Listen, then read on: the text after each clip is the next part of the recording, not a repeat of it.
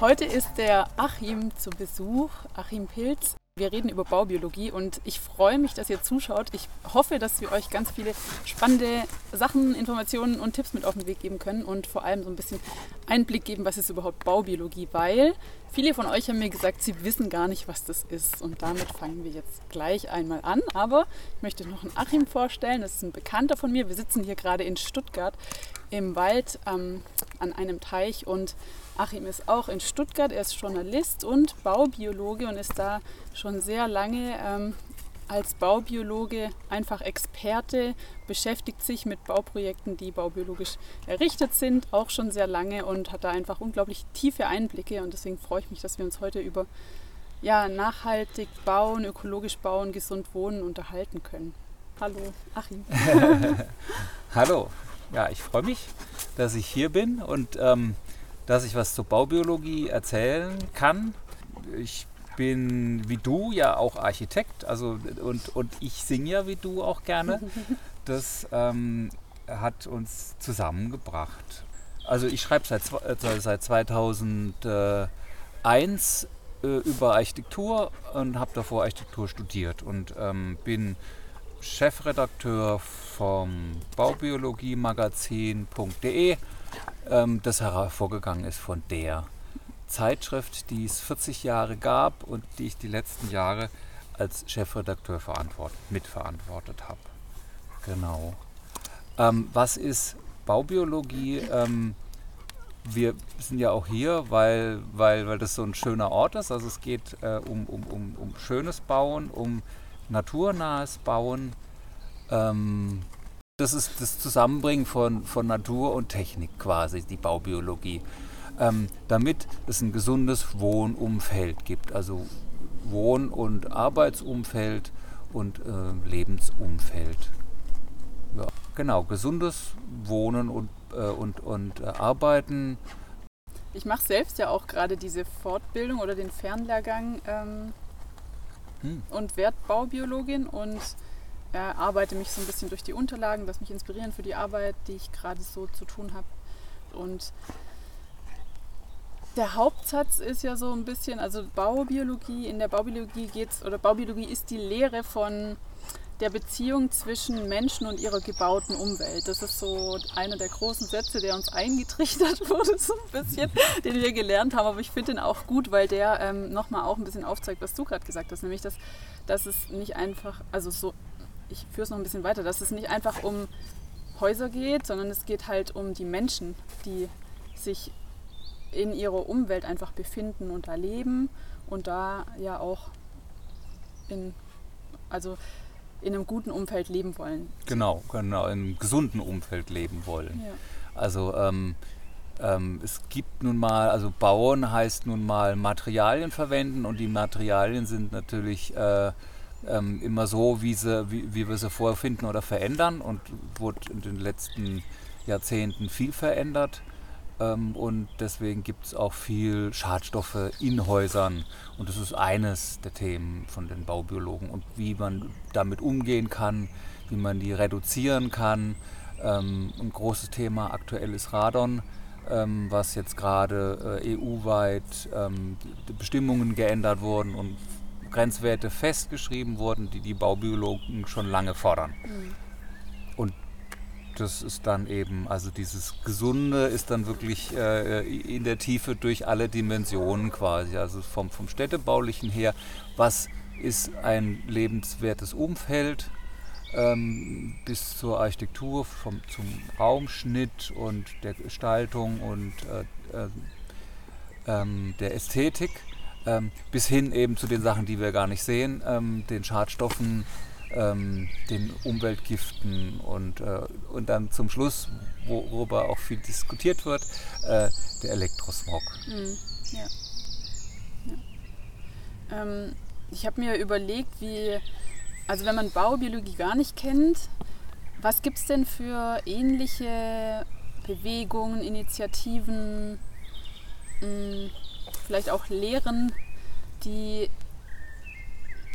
die da irgendwie verwandt sind. Also zum Beispiel das eine, aber das ist auch wieder so ein bisschen abgefahren. Einige von euch werden das auch nicht kennen, ist Permakultur. also ich fange ähm. mal, fang mal früher an. Quasi Öko. Ähm, das ist äh, sicher eine Bewegung. Dann die Alternativen sind natürlich auch eine Bewegung. Ähm, also so aus den 68ern raus, da gibt es Wurzeln.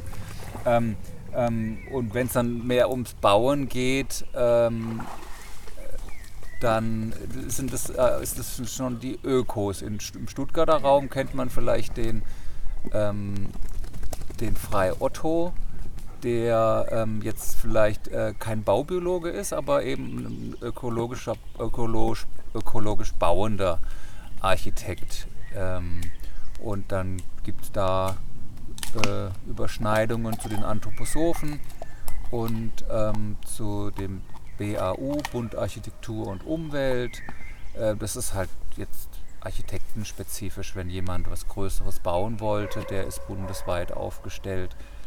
Die Baubiologen selber sind eher, ähm, es gibt auch ein paar Planer, aber das sind äh, unterschiedlichst von den Handwerkern ähm, über die Energieberater ähm, hin zu äh, Ingenieuren oder sowas. Mhm. So, das, ist, so, das ist so das Netzwerk der Baubiologen, der unterschiedlichen Herkünfte von Baubiologen.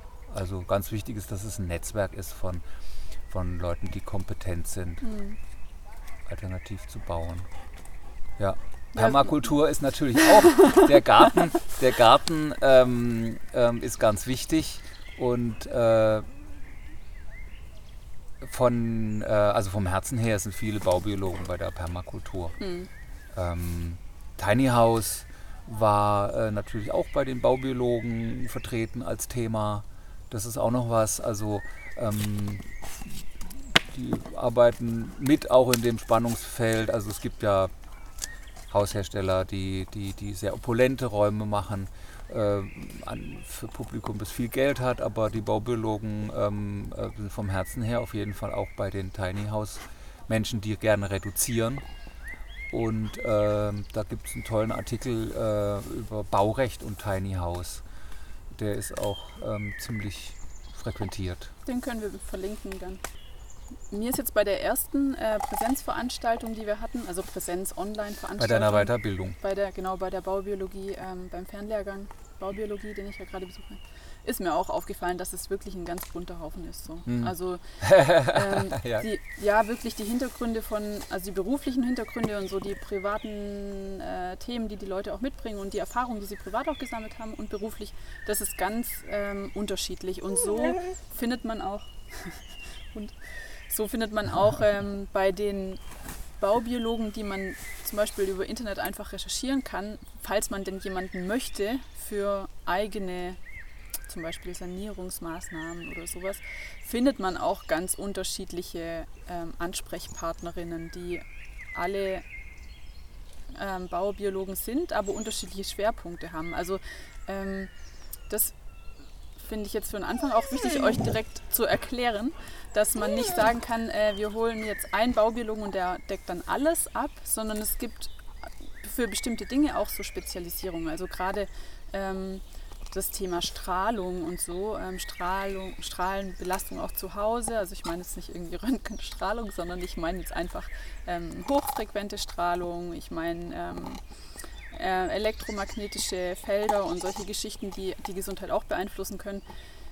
Ähm, das ist jetzt zum Beispiel ein Spezialfeld, was bestimmte Baubiologen auch besetzen und wo die auch Messgeräte haben, ähm, mit denen man solche Geschichten einfach auch messen kann und die sich dann auch ähm, ähm, eben austauschen, also vernetzen. Also wenn man bei einem anruft, dann kommt man auch beim anderen raus. Genau. Also das ist, die wissen dann schon, was sie können und was sie nicht können und empfehlen sich dann gegenseitig weiter. Ja, genau so. Also jeder hat natürlich so wie wie in anderen Bereichen des Lebens auch, hat einfach jeder so seine, seine Schwerpunkte. Ist denn Elektrosmog für dich ein Thema? Ähm, also ich habe das auf dem Schirm, dass es eine Belastung für die Gesundheit ist, aber ich gehe da jetzt nicht so weit, dass ich alles drastisch reduziere, was irgendwie mit Strom zu tun hat. Also ich arbeite in meinem Computer, ich hab, wir nehmen hier das jetzt gerade mit meinem Handy auf. Ähm, ich habe jetzt allerdings den Flugmodus gestellt, dass es auch nicht gestört wird und so, dass niemand okay. anruft.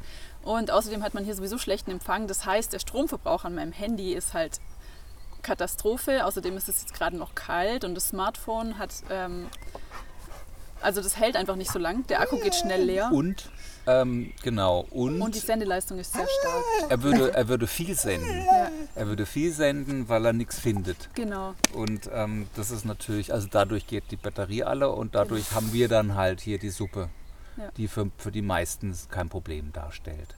Aber es gibt halt Leute, die sind elektrosensibel, das gibt's. Und für die ist es dann ein Problem. Ein Freund von mir, Baubiologe, ist aber der einzige Mensch, den ich kenne, der kein Handy hat. okay, ja.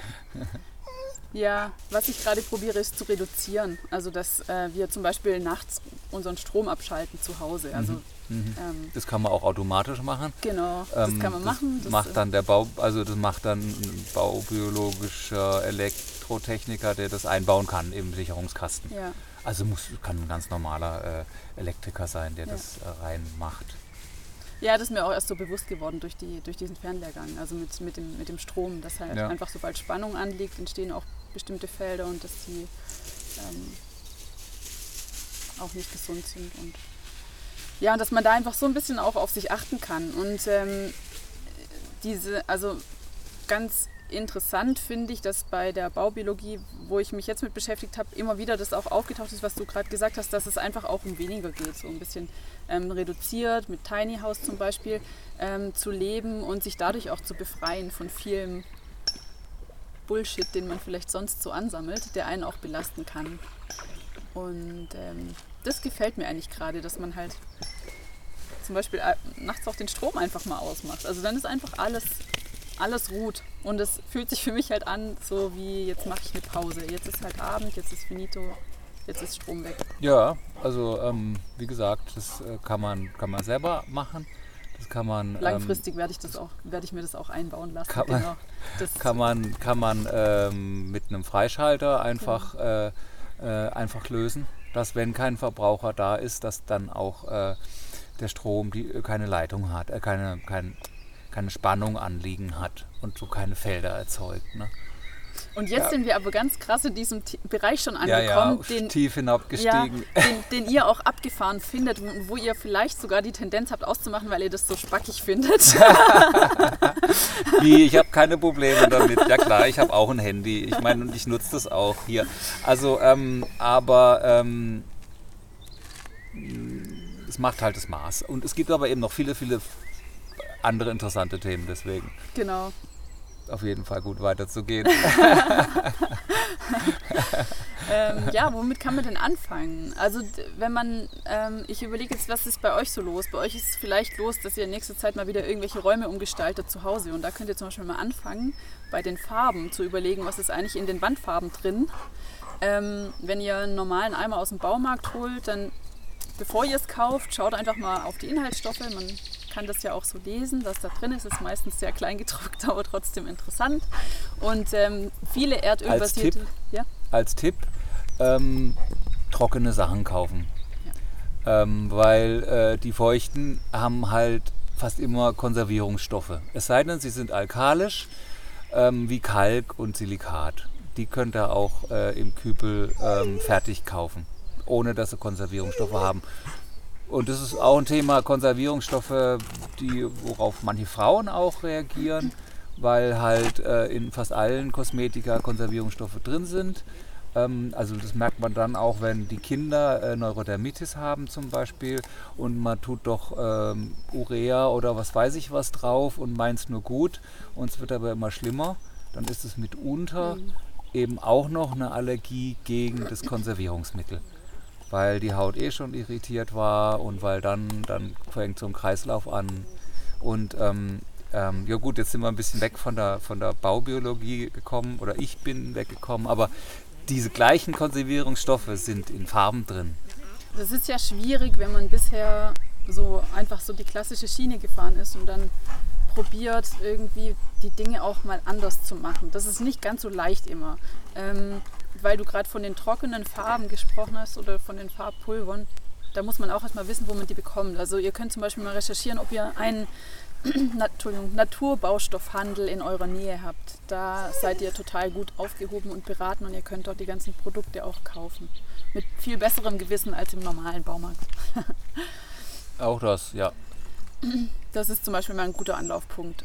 Ähm, Meistens kleine, äh, kleine Unternehmen, die, äh, die was entwickeln. Gut, Auro und äh, Livos ist jetzt nicht mehr so klein, das war früher.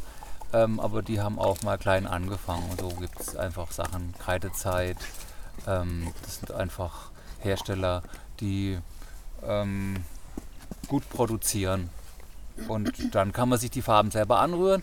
Das dauert ein kleines bisschen länger als, äh, ähm, also nicht viel länger, aber es, der Maler macht es nicht so gern, weil die halbe Stunde, die, äh, die, die wendet er nicht so gerne auf. Ja.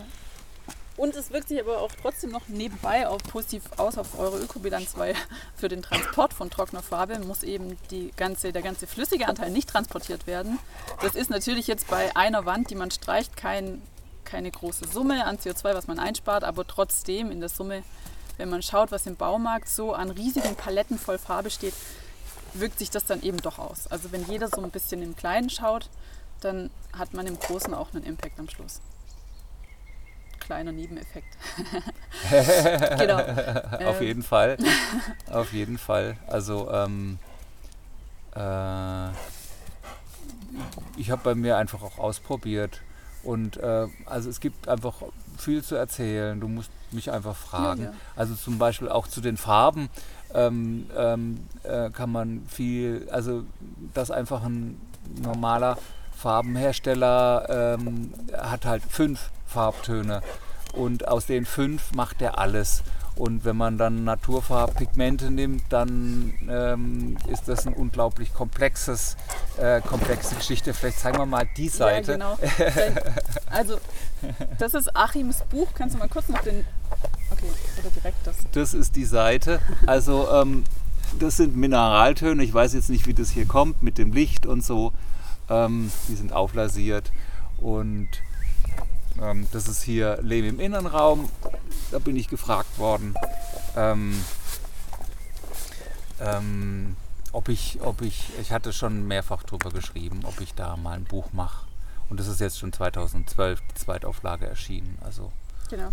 Also Achim ist der Herausgeber und da sind Beiträge auch von unterschiedlichen ähm, Autorinnen und Autoren noch dabei. Und es geht einfach um dieses Thema Lehm im Innenraum, wie gesagt, und da sind ähm, total schöne Inspirationen auch drin und es zeigt, dass einfach dieses Thema Lehm total machbar ist. Also wenn ihr bisher nur ähm, Wandfarbe aus dem Baumarkt, aus dem Kübel kennt, das klassische, es lohnt sich da mal ein bisschen Mm, einen Blick über den Tellerrand zu werfen, weil es eben doch nicht so schwierig ist, wie man denkt, mit Lehm auch zu Hause zu arbeiten selbst. Zum Beispiel mit Lehm oder auch mit ist anderen Produkten. Überhaupt gar nicht schwierig, mit Lehm zu arbeiten. Also fast gar nicht schwierig. Lehmfarbe kann man nehmen, äh, die ist ganz einfach zu verarbeiten. Man kann aber auch eben mit Lehm viel ein, äh, unkomplizierter arbeiten als äh, ähm, mit Kalk etwa. Also Kalk muss man, ähm, der wird irgendwann hart und dann ist rum und Lehm tut man Wasser dazu und man kann wieder damit arbeiten. Und falls er beim ersten Mal von der Wand fallen sollte, tut man einfach ein bisschen Wasser rein und dann probiert man es nochmal. ja, genau. Also wenn ihr zu den Selbermachern gehört, dann könnt ihr mal überlegen, ob ihr vielleicht bereit seid, ein bisschen weiter zu experimentieren und ja, dieses Wohnung richten und sich schön einrichten und ähm, auch mal hier und da was sanieren, da noch mehr selber zu machen und auszuprobieren.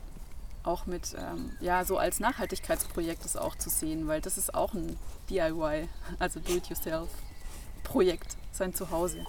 Genau. Ja, und ähm, ähm ich mache bei uns immer die Erfahrung, dass ähm, die Lehmwand äh, immer für ein Gespräch gut ist. Also dann eben auch für ähm, äh, inwieweit äh, hat man ein nachhaltiges Herz oder will einfach teilnehmen an den aktuellen Diskussionen über äh, nachhaltiges Leben und mhm. konsumieren und äh, produzieren quasi, was man dann selber macht. Ähm, eine Frage ist mir noch eingefallen, weil wir, als wir gerade die ähm, hier im Buch, also übrigens, wenn wir irgendwelche Hersteller oder also Firmen oder jetzt auch Achims Buch präsentieren, dann ist es keine äh, Werbung, äh, wo irgendjemand was dafür bekommt, sondern wir unterhalten uns hier einfach und das, was uns einfällt, das geben wir euch mit. Müssen wir jetzt als Werbung deklarieren? Also Achim natürlich nicht, ist er selbst. Aber Firmen haben wir vorhin genannt, zu, zu, also Hersteller von Wandfarben und so. Ähm, klar ist Werbung, aber ist nicht beauftragt, sondern ist einfach nur aus unserer Erfahrung und ähm, genau. gemeint. Einfach nur ein Tipp, auf keinen Fall. Und, und das Buch kannst du auch ruhig ein bisschen rausschneiden, das musst du nicht so. Aber klar, wie auch immer. Ähm, ich meine, dass es natürlich schön ist, wenn man, man, man kriegt auch in der Verbraucherzentrale, äh, weiß ich gar nicht, ob die, die dürfen wahrscheinlich keine Produkte nennen, ne? Also ich finde es immer gut, wenn man Produkte genannt bekommt. Ja, ähm, und ähm, mir hat noch keiner was gezahlt. ja, das erleichtert Wollte ich auch nicht. Also es kürzt euch den Weg ab im Zweifel. Ja.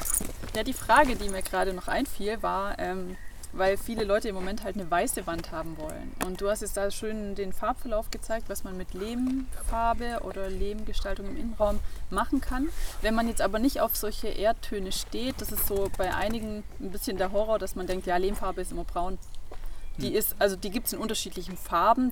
Also es hängt auch davon ab, was für Pigmente drin sind. Es hängt davon ab, was der Lehm an sich für eine Grundfarbe hat. Aber was macht man, wenn man einfach weiße Wände will oder sowas Exotisches wie Blau?